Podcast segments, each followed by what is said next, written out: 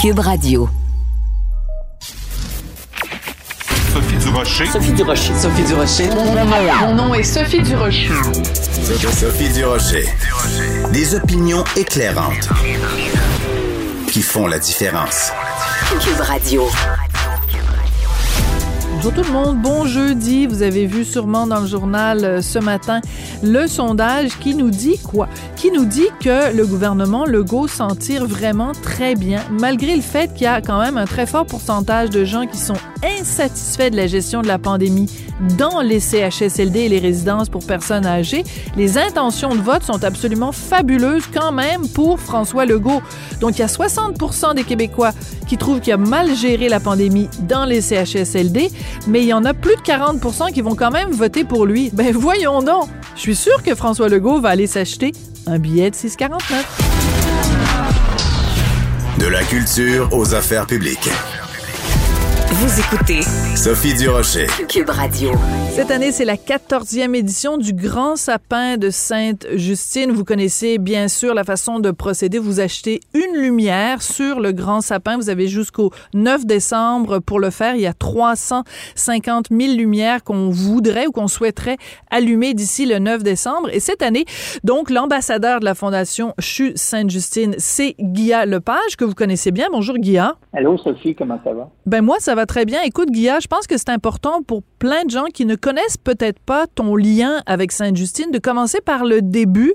Euh, la raison de ton lien aussi affectif, aussi serré avec Sainte-Justine, c'est quoi? Euh, L'hôpital Sainte-Justine a sauvé la vie de mon fils Thomas deux fois.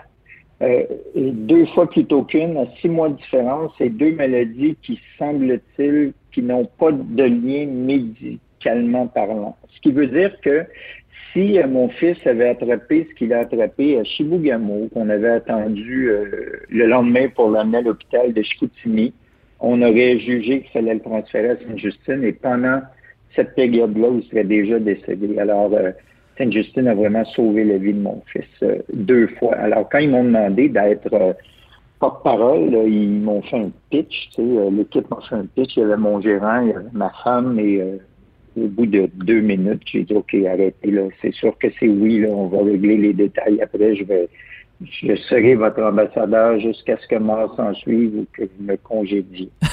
alors, ça a commencé alors, alors ça a commencé comme ça. Et depuis ce temps-là, ça fait euh, quatre ans maintenant. Mais je suis l'ambassadeur de la Fondation. Mais le grand sapin, c'est quelque chose de particulier à Sainte-Justine. C'est pendant le temps des fêtes. Tu donnes 5 dollars par lumière que tu fais allumer sur le grand sapin. Alors, tu peux donner aussi peu que 5 dollars ou ben, tu peux acheter 4 ou 5 lumières, puis ça te coûte 20 ou 25 dollars ou plus si tu veux.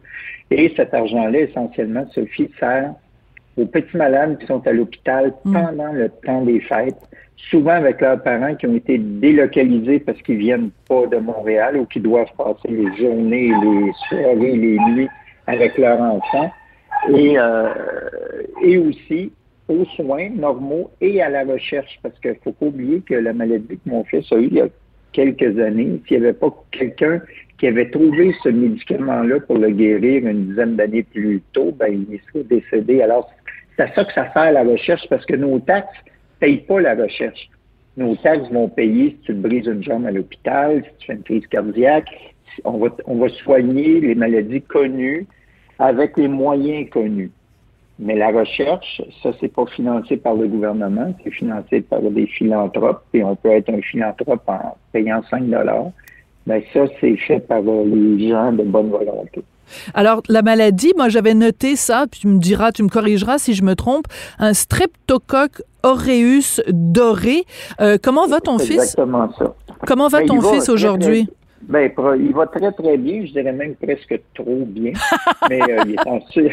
Comment on peut aller trop bien? Qu'est-ce que tu veux dire par là? Ben non, mais c'est un petit gars qui déborde d'énergie. Il a 7 ans, il court partout, mais je vais t'avouer que quand tu as eu un enfant qui a frôlé la mort, Mm. suffit qu'il éternue, suffit qu'il se coupe. Tu sais, moi, mon petit gars, il a plus de cicatrices que Steve McQueen, là, déjà, parce qu'il il se cogne partout. Puis à chaque fois, tu dis, bon, ça y est, c'est la fin. Poses des, t'es, inquiet pour le restant de ta vie quand tu as un enfant qui s'est ramassé dans cette situation-là. Puis tu connais probablement, Sophie, plein de ce qu'on appelle les enfants de Sainte-Justine autour Oui. de toi. Soit des parents qui ont eu des enfants qui sont allés là, ou eux-mêmes, parce que Sainte-Justine existe depuis de très nombreuses années, et qui ont été sauvés de la mort ou d'une d'une maladie grave euh, par cet hôpital-là. Alors, c'est l'hôpital des enfants partout au Québec. C'est très touchant. Puis ça se passe à Noël en plus. Moi, je vais t'avouer, euh, hier, j'ai visité, avant hier, j'ai visité l'hôpital. Je le fais à chaque année. Oui. On a fait le tour de. Puis j'ai toujours le goût de pleurer. Tu sais, t'arrives là, euh, j'ai vu à un certain moment la chambre où mon fils était, puis les, puis les genoux me, les genoux m'ont lâché. Tu sais, Ah c'est, oui. euh, ouais.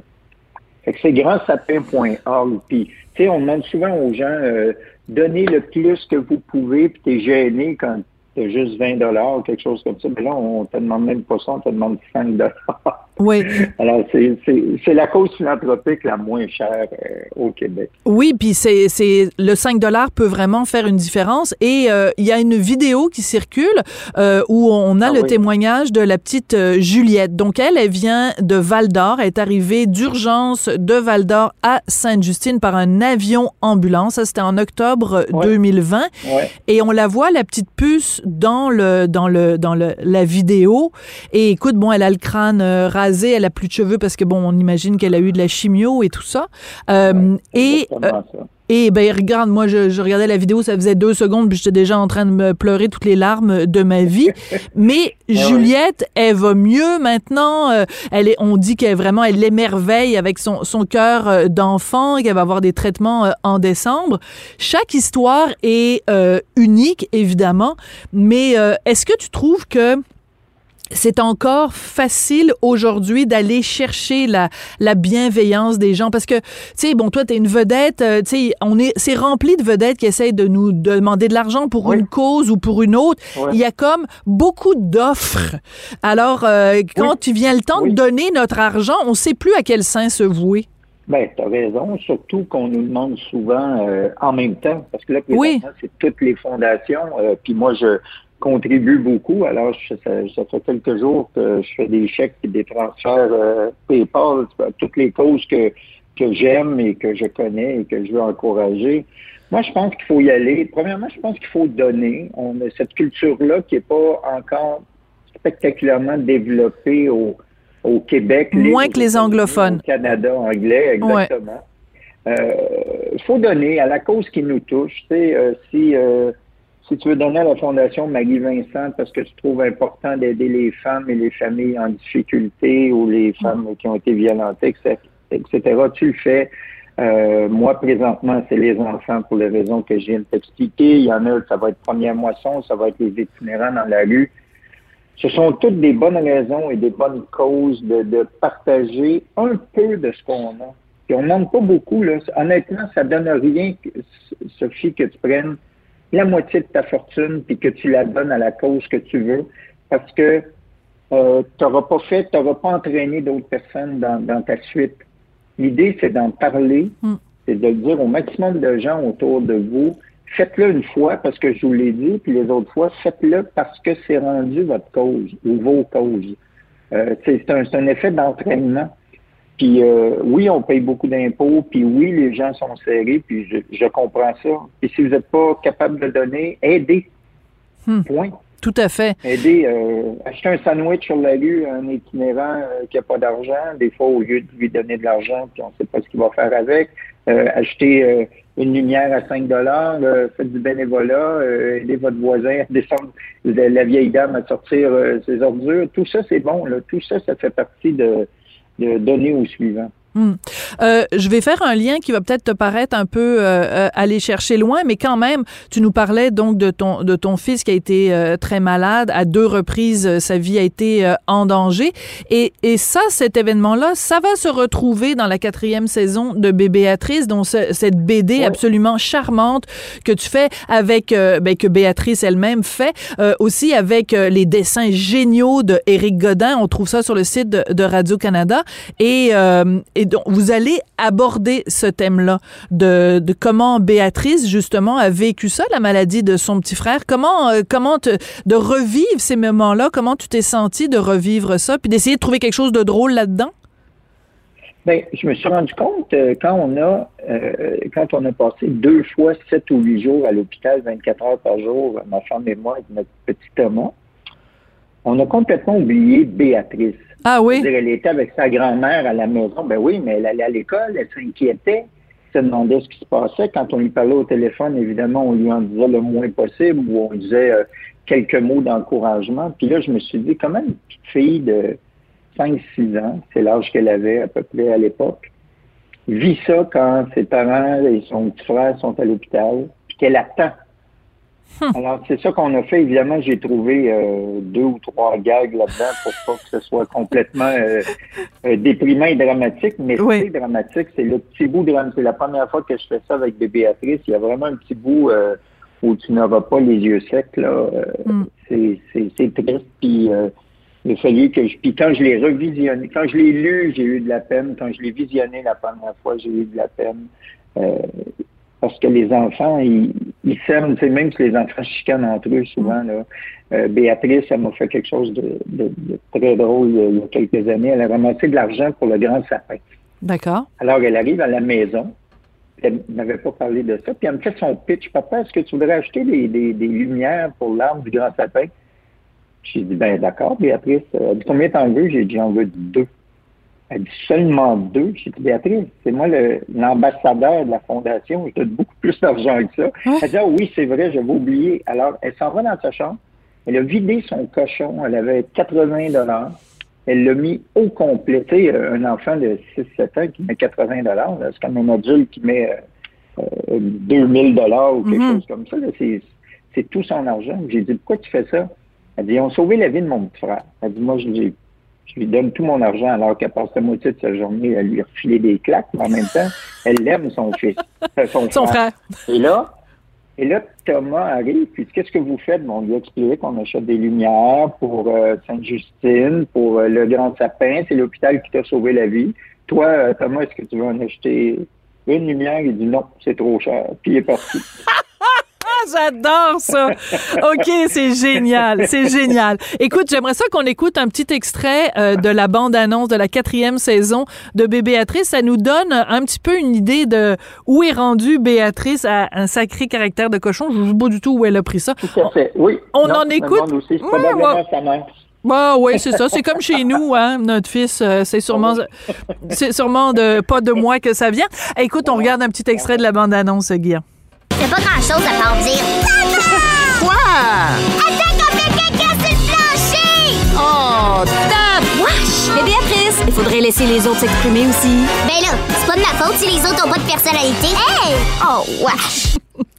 Faudrait laisser les autres s'exprimer. Ben quoi, c'est pas de ma faute si les autres ont pas de personnalité. Euh, Ouais. Oui. Elle était comme ça. Maintenant, mais, mais- maintenant c'est une ado, tu sais, elle fait plus attention, mais euh, quand elle avait, quand elle était la princesse autoproclamée de son royaume, là, c'était à peu près, à peu près comme ça qu'elle parlait aux gens. Puis comment tu Moi, fais? Je trouve ça, Ouais. moi, Mais, je trouve ça fou, là. Je trouve ça tellement drôle. mais comment tu fais comme euh, comme euh, comme papa, comme parent, pour euh, calmer l'ego de ton enfant? Je les envoie à l'école, Sophie. Parce que du moment où tu te rends compte que tu es une des 30 personnes de la classe, puis que tu as un trentième de l'attention de ton professeur, Ah. ou que si tu deviens euh, une chouchou, tu vas avoir trois ou quatre trentièmes de l'attention, tu te rends compte que tu es bien chez, chez toi. Puis quand tu reviens, là, ça continue à être euh, ta, ta petite maison privilégiée. Là. Mais ça fait du bien que les enfants soient un petit peu confrontés. Puis d'ailleurs, le gag cette année, c'est que Béatrice, ma fille, n'écrit plus pour la série parce qu'elle est trop vieille, ça ne l'inspire plus. Sauf que elle joue dans la série. Oui, j'ai vu Elle son nom générique. rivale. Oui. Ouais, elle fait la rivale de Bébé Béatrice, qui s'appelle Coralie. Alors, elle fait l'ennemi juré de Bébé Béatrice, qui est joué par Elia Saint-Pierre, dont le personnage est inspiré par ma fille, et ma fille joue son, sa propre ennemi juré. Et les deux filles ont tellement de fun à jouer ensemble que là, j'ai déjà fini l'écriture de la cinquième saison. Et euh, les deux- j'ai raj- je leur ai- je leur ai rajouté des scènes parce que c'est trop puissant les voir jouer ensemble. Ils sont vraiment bonnes, les deux. C'est vraiment euh, rigolo. Puis écoute, les dessins de Éric Godin sont absolument euh, formidables. Eric est formidable. Ah. C'est- c'est un génie. C'est vraiment euh, un, génie. Écoute, euh, Guilla, euh, est-ce qu'on peut prendre deux minutes pour parler de, de, Tout le monde en parle? Mais je veux pas te piéger, hein, c'est pas du tout un piège. Oui, on peut prendre deux minutes, Sophie. C'est juste que j'ai une réunion dans quelques minutes, alors vas-y. OK, je vais y aller très vite. Euh, quand euh, à, ta dernière euh, émission, il y a eu vraiment une éclipse médiatique avec Marc Bergevin, tu as été obligé, pour des raisons qu'on comprend fort bien, de tasser deux journalistes du Devoir qui devaient venir parler d'un dossier sur la police. Est-ce que, je vais juste te poser une question générale, mettons. Est-ce que le sport, le Canadien, ça occupe trop de place dans l'espace médiatique québécois? En un mot, Sophie, trop. Oui. C'est beaucoup, beaucoup, beaucoup trop. Je veux dire, moi, j'appelle souvent par dérision le, le, le, le, Canadien notre unique projet de société. Oui. Et cet unique projet de société-là, oui, prend trop de place. Est-ce qu'il fallait euh, tasser des invités à Tout le monde en parle, parce que c'est ça le nom de l'émission, pour parler de hockey? Oui. Est-ce que ça m'a plu? Non. D'accord. Bon, ben écoute, c'est très bien répondu. C'est bien résumé. J'aime ça quand tu poses une question à un invité puis que la réponse est claire, nette, précise et simple. Ah ben oui. Écoute, Guilla, ça a été un plaisir euh, de te parler. Vraiment une très belle cause. Et puis, euh, ben écoute, euh, embrasse ton fils de notre part. On est, on est très content. Écoute, je, je peux pas imaginer le cauchemar que c'est pour des parents. Moi, je touche du bois. mon fils, les, les, les enfants de Richard sont en santé. Bon, bien, ouais. Oui. Euh, et, euh, et, donc, bon, il y a eu des nuages euh, parfois, mais là, aujourd'hui, tout le monde va bien et c'est vraiment ce qu'on souhaite à tout le monde dans le temps des fêtes. Écoute, dans le temps des fêtes, on s'embrasse sous le gui. Donc, habituellement, G-U-I, mais là, on va s'embrasser sous le gui, G-U-Y. Bonne, bonne fin d'année. gentil. Merci, Sophie. Ça fait plaisir. Joyeuse fête à toi. Bye. Merci. Au revoir. Sophie Durocher. Une femme distinguée qui distingue le vrai du faux. Vous écoutez Sophie Durocher. Cube Radio. Les rencontres de l'art. Marie-Claude Barrette et Sophie Durocher. La rencontre Barrette-Durocher. Pour vos parties de Noël, est-ce que vous laisseriez rentrer chez vous des membres de votre famille, des amis qui ne sont pas pleinement vaccinés? En tout cas, le National Post publie aujourd'hui un sondage et euh, ben, les résultats sont drôlement intéressants. On va en parler avec Marie-Claude Barrette. Bonjour Marie-Claude. Bonjour Sophie. Ben, c'est sûr que ça fait jaser tout ça. Euh, moi, je, je, je, regardais les résultats du sondage, puis je me parlais presque toute seule. Je pense que ça, j'avais hâte d'en parler avec toi, savoir qu'est-ce que tu en pensais, euh, parce que ça fait réagir. Tu sais, il faut juste se remettre dans le contexte que l'an passé, à pareille date, on commençait à vacciner certaines personnes, certains groupes d'âge, les gens aussi qui travaillaient euh, dans le milieu de la santé. Et euh, donc, à Noël l'an passé, ça se posait pas comme question parce que c'était tellement marginal et les gens avaient eu une première dose. À l'époque, je pense qu'on savait pas que ça allait nous prendre une deuxième dose, mm. mais il y avait pas de question de vacciner ou pas vacciner. C'était pas, euh, c'était pas dans l'air du temps. Et là, cette année, c'est vraiment la nouveauté parce que Souviens-toi comment on avait l'impression qu'une fois qu'on allait être vacciné, ben, ben, ça allait être fait, ça allait être derrière, derrière nous, la, la vie allait être belle. Tu sais, on n'avait pas tout vu les, les, les ben, pas les conséquences, mais en fait les effets secondaires euh, de la vaccination qui sont, entre autres, la, la, la, marge entre les vaccinés et les non-vaccinés. Donc, euh, c'est Léger qui a fait le sondage pour le National Post. Puis écoute, il l'a fait quand même auprès de 1547 Canadiens, donc c'est significatif, puis ça vient d'être fait là, en novembre. Et on nous dit là-dedans là, qu'il y a, euh, malgré qu'il y a 75% des Canadiens qui sont vaccinés, euh, les trois quarts, quand même, connaissent quelqu'un qui est pas vacciné. Donc, ça veut, ça veut dire que c'est quand même beaucoup. Là, 75 mm. des gens connaissent quelqu'un qui est pas vacciné.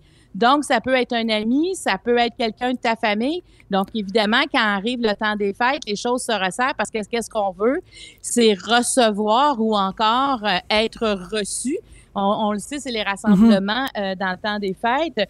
Et euh, il y a 57% des Canadiens qui ne veulent pas inviter quelqu'un qui n'est pas complètement vacciné, qui n'est pas vacciné. Mais tu vois, moi, ça me surprend, Marie-Claude, parce que j'aurais pensé que ce serait beaucoup plus élevé que ça. Donc, en fait, on est content parce que c'est quand même une majorité, mais c'est une très très mince majorité. Moi, j'aurais aimé que ce sondage-là me dise, ben, 100% des gens ne recevraient pas quelqu'un de non vacciné à la maison, euh, que ce soit un ami ou un membre de la famille. Sais-tu pourquoi?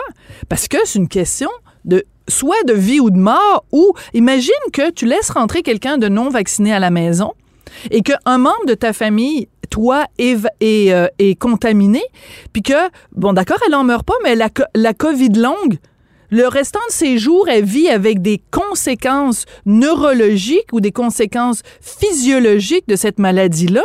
Je veux dire, tu t'en veux pour le restant de tes jours d'avoir laissé rentrer quelqu'un manger ta dinde?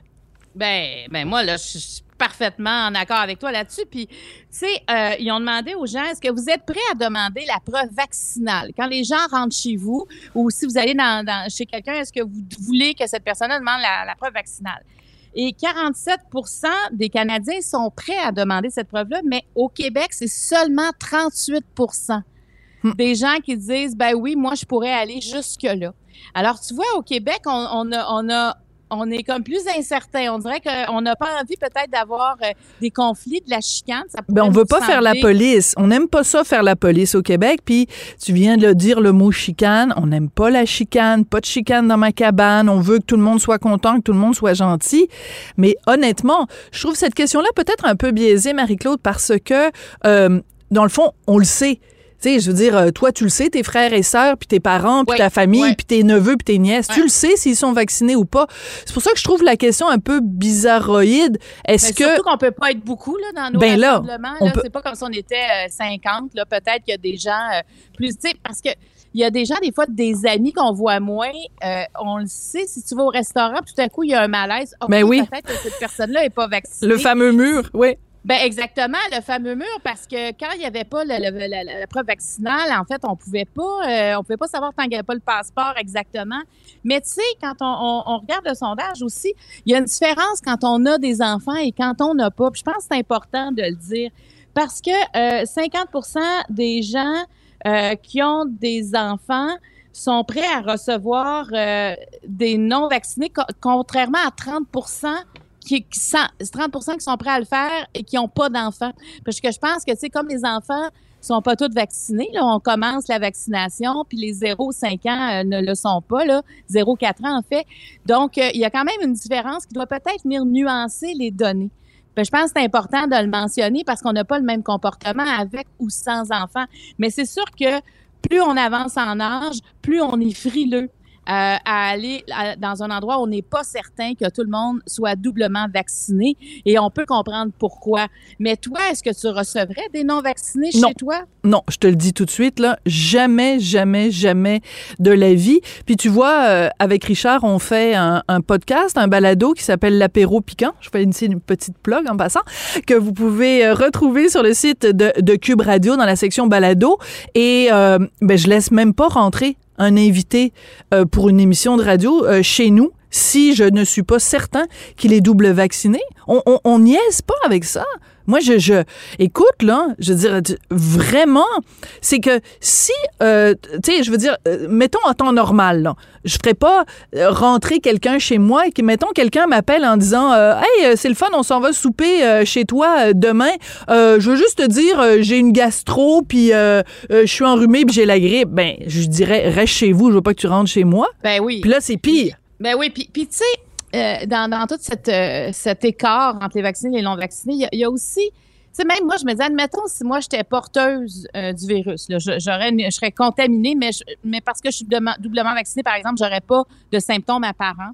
Je reçois quelqu'un qui est non vacciné, ben si je lui donne la COVID, cette personne-là peut être gravement malade. Ben voilà. sur le plan humain, là, il y a un danger aussi pour les non-vaccinés, puis qu'ils disent ce qu'ils veulent. Je veux dire, quand, on peut être non-vacciné pour plusieurs raisons, mais quand on regarde les statistiques de qui est à l'hôpital présentement pour la COVID, c'est clairement les non-vaccinés. Alors moi, je voudrais pas non plus rendre malade un non-vacciné parce qu'il n'est pas protégé. Ça fait que je trouve que c'est dans les deux sens. On a beaucoup, on, voit beaucoup le côté euh, les vaccinés, mais les non-vaccinés sont à quelque part plus en danger que les vaccinés sur un plan rationnel. Ouais. Et euh, tu sais, moi, je trouve que c'est tout ça qui fait que on dirait qu'on n'a pas envie de, de, de, les contaminer, puis on n'a pas envie non plus de les recevoir parce que tu sais, est-ce que eux, comme eux ne, ne font peut-être, on prennent pas les mêmes euh, protections que nous, est-ce qu'ils peuvent aussi nous contaminer? Parce que, tu sais, je te le racontais, moi, dans ma famille, il y en a qui ont eu la COVID, même s'ils sont doublement vaccinés. Absolument. Et ça a pris des semaines avant de se remettre de ça.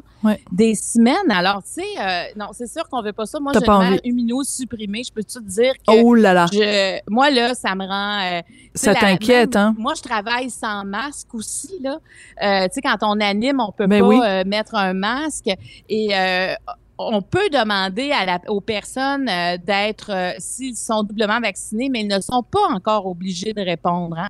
Mais moi, je suis très sensible à ça. Moi, quelqu'un qui n'est pas doublement vacciné, si je le sais, moi, je ne veux pas travailler avec cette personne-là sans masque parce que j'ai aucune mesure de protection. Mais sais, c'est encore délicat toute cette mm. question-là. Puis imagine, on arrive bientôt avec la troisième dose. Puis là où je voulais je voulais te parler, Sophie, c'est que maintenant, on a euh, les, les, doubles doses, donc on est quand même beaucoup mieux protégé que l'an passé.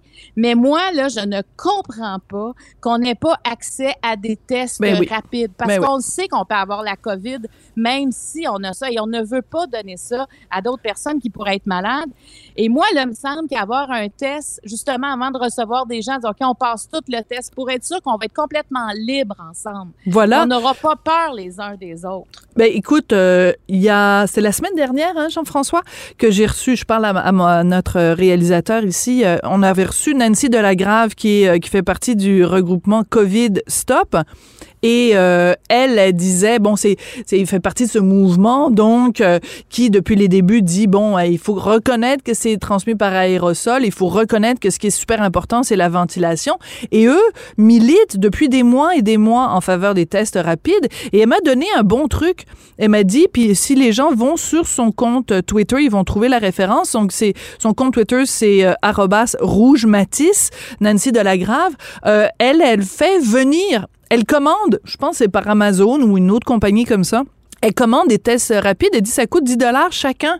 Fait qu'elle dit, quand elle a des événements où elle va justement à des parties ou des trucs comme ça, elle le fait pour elle-même. Elle fait un test euh, rapide. Elle a la réponse rapidement. Donc, elle sait si elle est asymptomatique et qu'elle peut euh, quand même euh, l'avoir. Donc, c'est, on devrait tous pour s'en commander pour le temps des fêtes. Ben oui, puis mais même ça devrait se vendre dans nos pharmacies. Ben oui, mais en Europe, c'est comme ça, Marie-Claude. Pourquoi c'est pas comme ça ici? Eh ben, je le sais, puis on m'a dit que c'est à peu près 3-4 euros le test en Europe. Alors, c'est comme si on, on est on veut pas nous responsabiliser. Moi, là, je vais dire, quand je vais voir mes parents, là, puis que ma mère est malade, là, moi, j'aimerais vraiment le passer à chaque fois ce test-là, juste pour me sentir, euh, je veux dire, pas avoir de doute dans ma tête.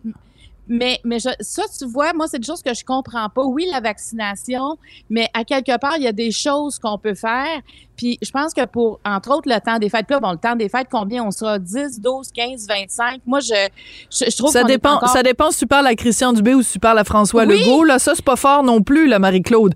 Quand t'as euh, Christian Dubé qui dit quelque chose à la conférence de presse de 13 heures, puis t'as François Legault quelques heures après qui s'en vient dire euh, ouvrir la porte grande ouverte en disant « Oh, 20-25, j'aimerais ça ». Tu sais, quand t'as les deux qui se contredisent, là, c'est pas un message clair-clair qu'on envoie à la population. Moi, quand j'écoute François Legault, là, Sophie, j'ai l'impression que c'est comme le bon papa, que c'est ben ça qu'il voudrait. Mais en même temps, euh, on dirait qu'il veut pas être celui qui dit ah ben regarde moi je suis de votre côté, mais mais bon que voulez-vous la science dit autre chose, mais il faut arrêter de nous envoyer ces doubles messages là. Puis c'était comme ça l'an passé aussi. Puis on n'a pas aimé ça. non, on ouvre les valves et là ah non, mais là on, je, je, puis tu sais je me demande qu'est-ce qui nous laisse croire là qu'on pourrait être 25 présentement, comme le premier ministre le dit, contrairement à Dubé? Qu'est-ce qui nous laisse croire ça? Quand on regarde ce qui se passe partout présentement? Il y a rien qui nous dit, hey, ça va super bien, là, on s'améliore. Tu sais, quand on regarde l'état de la planète présentement, c'est pas ça. C'est pas ça qu'on est en train de dire. Alors, je, ça va encore créer des déceptions. Tu sais, c'est comme s'il y a des gens qui organisent, qui désorganisent, qui louent des lieux, finalement, qui pourront pas euh, être toute la gang qui veulent y aller. Et je trouve que là, là, après autant de mois, après 20 mm. mois de ce qu'on vient de vivre, on ne mérite pas ça, mais pas du tout. On veut avoir la on veut pas se faire d'accroire. Là, là, les accroires, on n'est plus capable de les supporter. Moi, je pense que reculer, c'est encore bien plus difficile que l'an passé présentement. Et, et là, faut juste nous dire les choses telles qu'elles sont. On est-tu 10, on est-tu 12, on est-tu 20, mais on peut-tu au pire, on peut augmenter, mais pas réduire. Moi, c'est ça. ça. Me... J'aimerais mieux surtout... qu'on dise 10, puis vous, pouvez être 20, que, vous pouvez être 20, finalement, c'est 10. Oui, c'est ça. Puis il faut pas qu'il y ait de tcha-tcha, là. Le tcha-tcha, ça suffit, là. Tu sais, un pas par en avant, deux pas par en arrière, ou je sais même pas si c'est ça, le tcha-tcha. Là, ça fait longtemps que je l'ai pas dansé. Mais, euh, mais tu peux pas aller de l'avant puis reculer. Et, euh, ben, je voulais te dire, euh, moi, j'ai des amis. Donc, pour, tu sais, de revenir à la question que tu me posais, est-ce que tu accepterais chez toi des gens dont tu sais qu'ils sont double, qui ne sont pas double vaccinés? J'ai des amis qui sont double vaccinés, mais les deux sont immunosupprimés. Puis on sait qu'évidemment, tu peux être double vacciné et quand même contracter, euh, bien sûr, la maladie. On en a parlé. Bon, ben, eux, récemment, ils devaient venir souper chez des amis à nous. Je sais que c'est compliqué, mais suivez-moi. Et ces amis-là ont une fille de moins de 12 ans. Donc, à l'époque, euh, elle n'était pas encore euh, vaccinée, évidemment, parce que la vaccination des 5-11 ans avait pas encore commencé. Donc, c'était avant la semaine dernière ben, ils ont dit j'irai pas, on n'ira pas souper chez ces amis-là. Puis au début, on les trouvait un peu euh, intenses. Puis finalement, ce sont eux qui ont raison. De leur propre chef, ils ont décidé de ne pas y aller parce qu'ils se sont dit ben soit on, court un risque en étant exposé à cette jeune fille qui n'est pas doublement vaccinée, soit euh, euh, nous, on, lui, on risque de la... Tu comprends ce que je veux dire? C'est que ça allait dans les deux sens. Eux voulaient se protéger eux-mêmes parce qu'ils sont immunosupprimés, mais ils voulaient aussi protéger la jeune fille. Et j'ai trouvé que c'était déchirant comme choix, mais c'était le bon choix à faire. Donc, je pense que il faut aussi qu'on soit tous conscients euh, de ces de ces de ces dangers-là, de ces dangers euh, possibles. Et je pense en effet que la solution des tests rapides est une très bonne solution. Mais j'en ai une autre solution à te proposer. Parce que tu le sais pas encore, Marie-Claude, parce que ça fait pas assez longtemps qu'on se connaît, toi et moi. Je te fais une confidence juste entre toi et moi le Grinch de Noël, tu sais, la personne qui a eu Noël, c'est moi. ah, t'as eu Noël? J'ai eu Noël pour mon confesser. Si seulement, si seulement je me confessais, là, parce que je crois pas à la confession non plus, mais je, je ne comprends pas c'est quoi l'intérêt de Noël. Genre, je, je, je, je, me pousse à chaque année parce que j'aime pas Noël, j'aime pas les parties de Noël. T'écoutes pas de la musique de Noël, là, présentement, là. Non. alors, alors pour moi, tu sais, quand tu me poses la question, accepterais-tu chez toi quelqu'un pour ton de non vacciné pour ton party de Noël? La question est plus, ferais-tu un party de Noël chez toi? Et c'est là-dessus qu'on va se quitter, Marie-Claude. Mais euh... ben ouais, on va se quitter. Moi, je vais aller écouter de la musique de Noël si ça te dérange pas, parce que moi, j'aime beaucoup le film Le Grinch, mais j'adore le temps des fêtes. Bon, ben écoute, je, je, te propose une prochaine chicane où toi et moi, on va discuter des vertus, de, des vertus ou des horreurs de Noël. Tiens, parce que euh, des, on est on est tout le temps ou pas mal tout le temps d'accord, mais là-dessus, vraiment, on va on va chicaner. Tiens, lundi prochain, je te propose une chicane pour, ou contre, Noël. OK, j'embarque. Je relève le défi certain pour lundi. OK, parfait, Marie. Merci, Merci Marie-Claude. Puis entre-temps, ben, on se retrouve demain. Merci beaucoup, Marie-Claude. Bye. bye. Avertissement. Cette émission peut provoquer des débats et des prises de position pas comme les autres. Vous écoutez Sophie Durocher. Croyez-vous à la magie? Oui. Avez-vous déjà menti à vos spectateurs? Spectacle, jurez-vous de dire seulement la vérité. C'est ce que vous allez voir. La dernière fois qu'on a parlé à l'illusionniste Luc Langevin, c'était pour parler de son spectacle interconnecté que j'avais adoré, un spectacle virtuel en fait, en, en lien euh, avec Zoom. Et ben là, il vient nous parler de son tout nouveau spectacle qui s'intitule Vérité. Il est au bout de la ligne. Luc Langevin, bonjour. Bonjour, euh, Sophie. Écoute, un illusionniste comme toi qui intitule son spectacle Vérité, je trouve que c'est soit baveux, soit provocateur, soit euh, inconscient. Parce qu'on le sait très bien que de toute façon, dès le départ, vous êtes des menteurs, vous êtes des manipulateurs, des prestidigitateurs. Pourquoi t'as appelé ton spectacle Vérité? Ben oui, tout ça est vrai. C'est vrai que le, notre travail comme illusionniste repose sur le mensonge, sur l'illusion. Mais euh, en fait, avec les années, à force de, de, tromper les perceptions des gens, je me suis rendu compte que souvent, la, ligne entre la vérité et le mensonge n'est pas si définie qu'on pourrait le penser. Et, et parfois, c'est très flou, en fait. Puis je me suis rendu compte que finalement, la vérité, c'est un concept qui est très élastique, qui est très abstrait. Puis j'en suis venu à penser en fait que la vérité, c'est peut-être c'est peut-être juste un gros mensonge sur lequel on s'entend tous. Et, euh, c'est ce que j'ai voulu partager dans mon nouveau spectacle. Alors, je, je, te cite, la vérité, c'est un mensonge sur lequel on s'entend tous. Euh, ça tente pas de t'en aller en politique, Luc Langevin?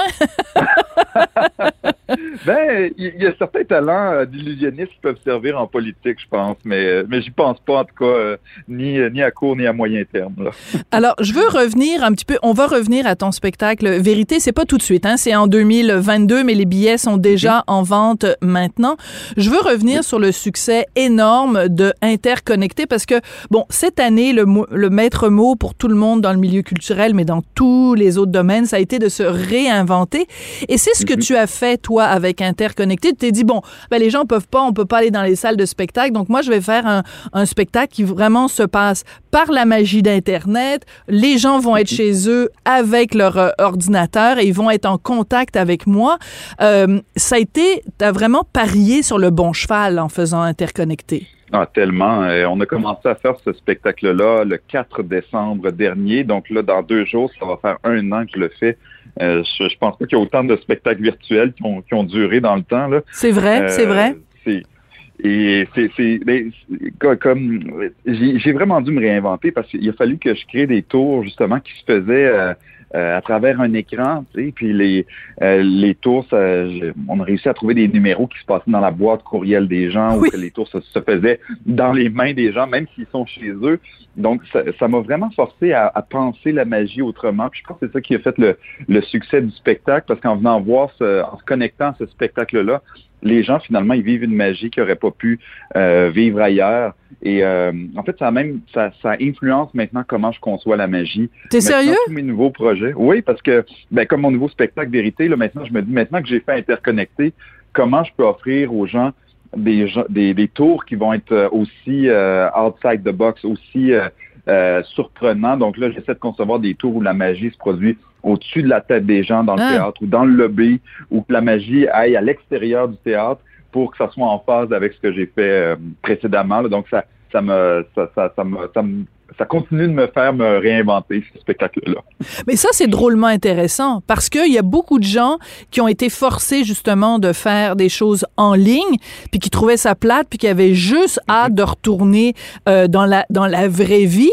Puis toi, c'est le contraire, c'est-à-dire que le fait d'être forcé à faire un spectacle par la magie d'Internet, c'est un plus. Ça t'a forcé, en fait, à mettre l'imagination au pouvoir, puis ça, ça te sert encore aujourd'hui. C'est génial. Ben, tout à fait. Ben, c'est la nécessité, ça, qui, a fait ça, parce que moi, un spectacle comme ça, ça me prenait euh, six mois à peu près à monter. Donc, quand j'ai commencé à travailler dessus, sur ce, ce spectacle en ligne-là, je savais pas si la pandémie serait pas terminée une fois que j'aurais fini de concevoir le show.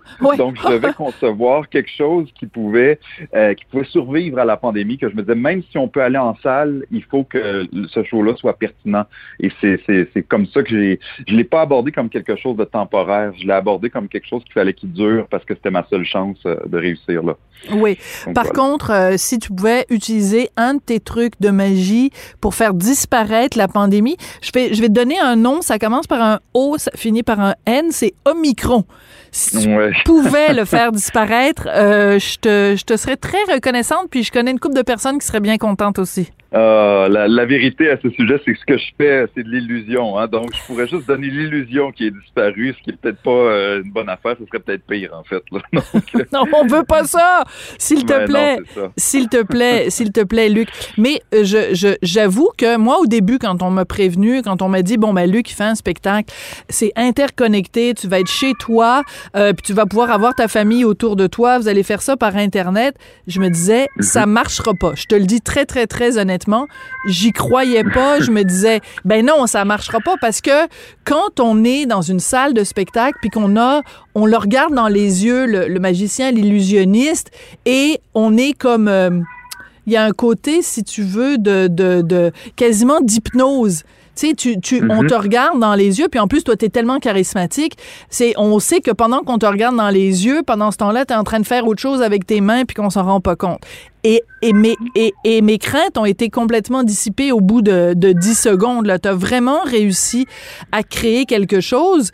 Et, euh, est-ce que tu es au courant? Est-ce qu'il y a d'autres illusionnistes, d'autres magiciens qui euh, ont, ont essayé de, de copier ce que tu avais fait? Ou que est-ce que tu as créé, une, mettons, un mouvement dans le milieu de la magie, de l'illusion?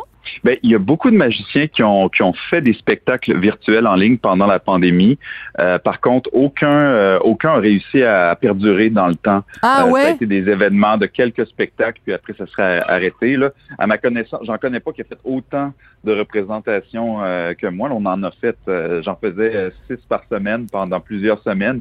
Puis j'ai jamais vraiment arrêté depuis depuis décembre dernier. Là, on en fait encore plein euh, euh, ce mois-ci, entre Noël et le jour de l'an. Donc, euh, mais c'est le spectacle aussi a été conçu euh, des tours très interactifs. Euh, C'est-à-dire que mm, moi, je m'adresse aux gens directement. Euh, donc, les, et donc, et ça, les gens peuvent pas l'avoir dans un spectacle en salle. J'ai pas fait, non. j'ai pas fait une captation d'un spectacle en salle, et c'est ça la différence, je pense. C'est ça, ben oui, c'est ça, parce que bon, en fait, tu- moi je l'ai fait, j'ai j'ai assisté à ton spectacle, j'étais avec Richard et notre Mhm. fils, et, euh, et ben tu nous parlais, tu sais, on voyait Ben oui. en plus les autres gens dans leur salon, c'est vraiment très particulier parce que bon, on est, c'est par Zoom, donc il y en a un certain nombre, je pense une cinquantaine de gens dont on voit l'image à l'écran pendant que tu fais tes tours, et tu nous sollicites les uns après les autres, donc on- c'est la première fois qu'on va voir un spectacle de magie puis on se fait appeler par son petit nom, Euh, c'est vraiment très particulier. Écoute, revenons-en à, ton futur spectacle, Vérité. La mise en scène, c'est euh, Hugo Bélanger, quelqu'un qui a travaillé entre autres à la conception de différents spectacles de Cirque du Soleil. Quand on fait ton métier, à quel point euh, le metteur en scène, c'est c'est un rôle qui est important? C'est pas toi qui fais ta mise en scène. Pas pour ce spectacle-là, en tout cas. Non, non, ben j'ai jamais fait ma mise en scène moi-même pour le pour mes spectacles sur scène. C'est moi qui crée la magie, évidemment. Ouais. Sauf que j'ai besoin d'un œil extérieur pour euh, m'aider à, à mettre ces illusions-là dans un dans un écran, pour les magnifier, pour les mettre en valeur. Euh, parce que c'est c'est très difficile pour moi. Une fois, j'ai tellement le nez collé sur mes illusions, sur mes numéros. Ah ouais? C'est difficile de savoir dans, dans quel ordre je dois les présenter, de quelle façon je dois les amener au public pour que pour que le rythme soit bon, pour que ce soit pas juste de la magie en fait, pour qu'on ait aussi des moments où on rit, où on est touché, où on est où on réfléchit et de doser les différentes émotions, les, les choix de musique, les choix esthétiques aussi. C'est toutes des choses que je suis moins, je me sens moins apte à, à choisir, puis c'est là que le metteur en scène en- entre en ligne de compte, puis euh, m'aide beaucoup.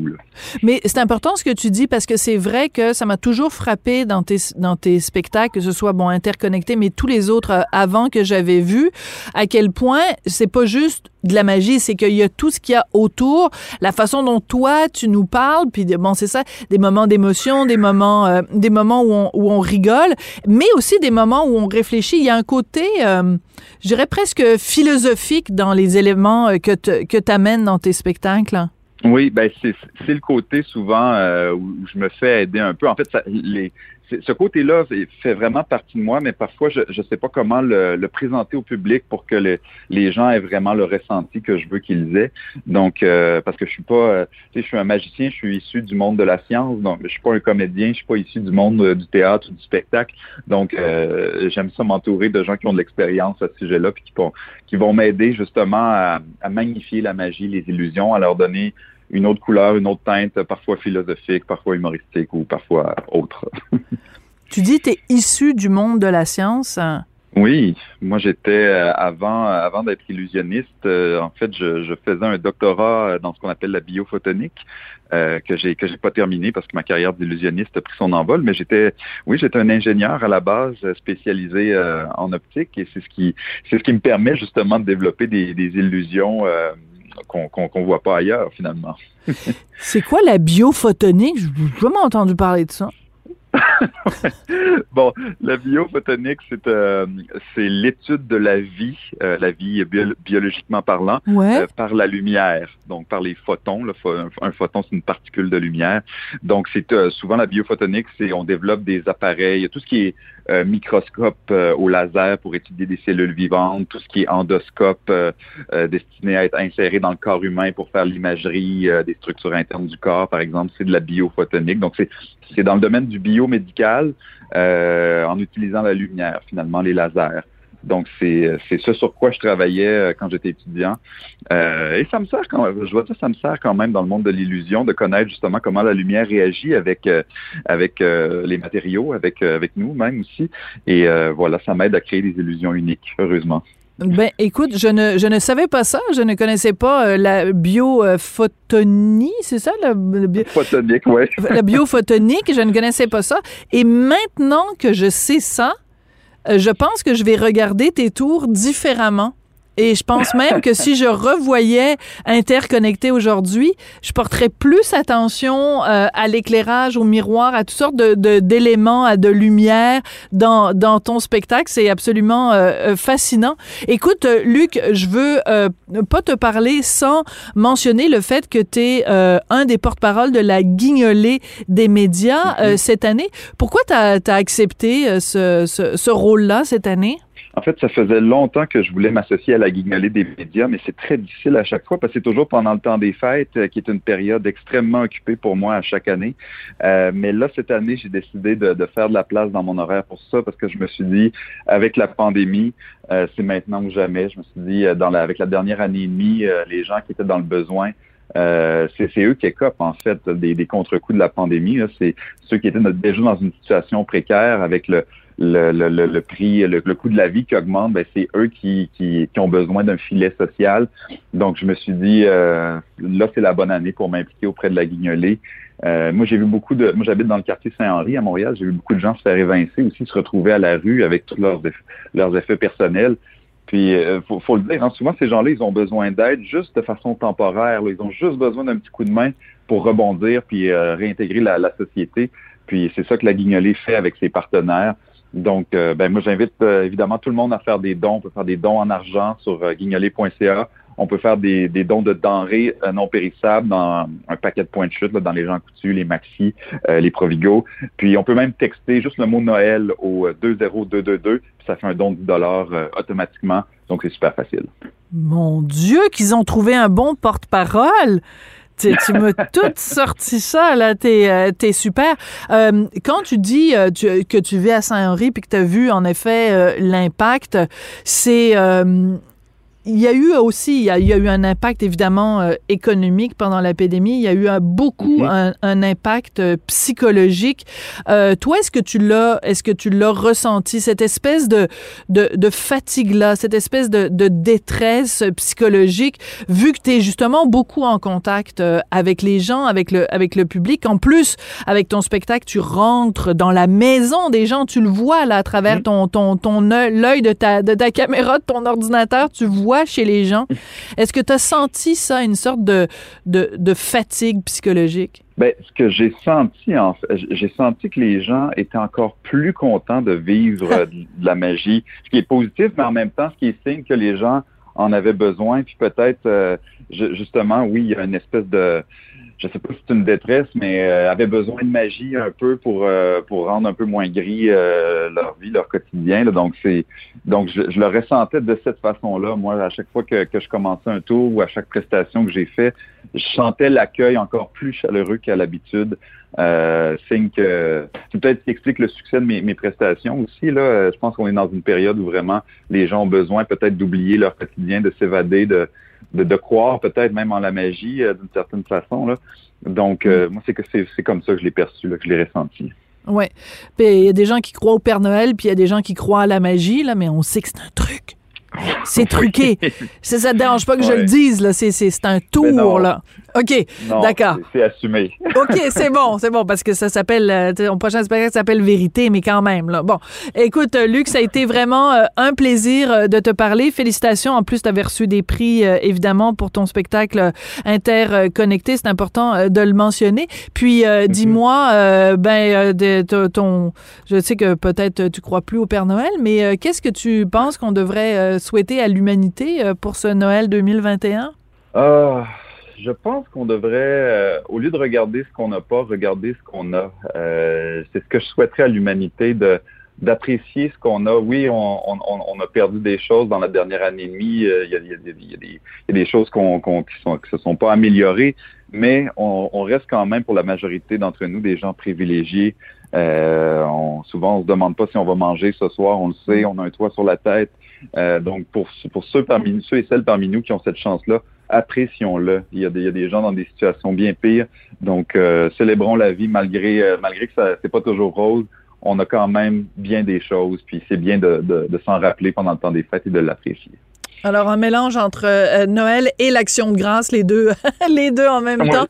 Luc Langevin, c'est un plaisir. Merci beaucoup. Puis les gens peuvent euh, donc, euh, depuis hier, en fait, se procurer des billets pour ton spectacle Vérité qui va être présenté euh, à partir de, je pense, c'est septembre hein, 2022. Merci beaucoup, Luc. Voilà. Merci, Sophie. C'est un plaisir. Merci. Et juste comme ça, je vais vous faire un tour de magie. Oui, c'est par la magie des ondes que je vous annonce la fin de l'émission. Je voudrais remercier Jean-François Paquet à la mise en onde, à la réalisation. Je voudrais remercier aussi la magique Florence Dastou qui a euh, fait la recherche pour l'émission d'aujourd'hui. Merci beaucoup et à demain en espérant que ce soit une journée magique. Cube Radio.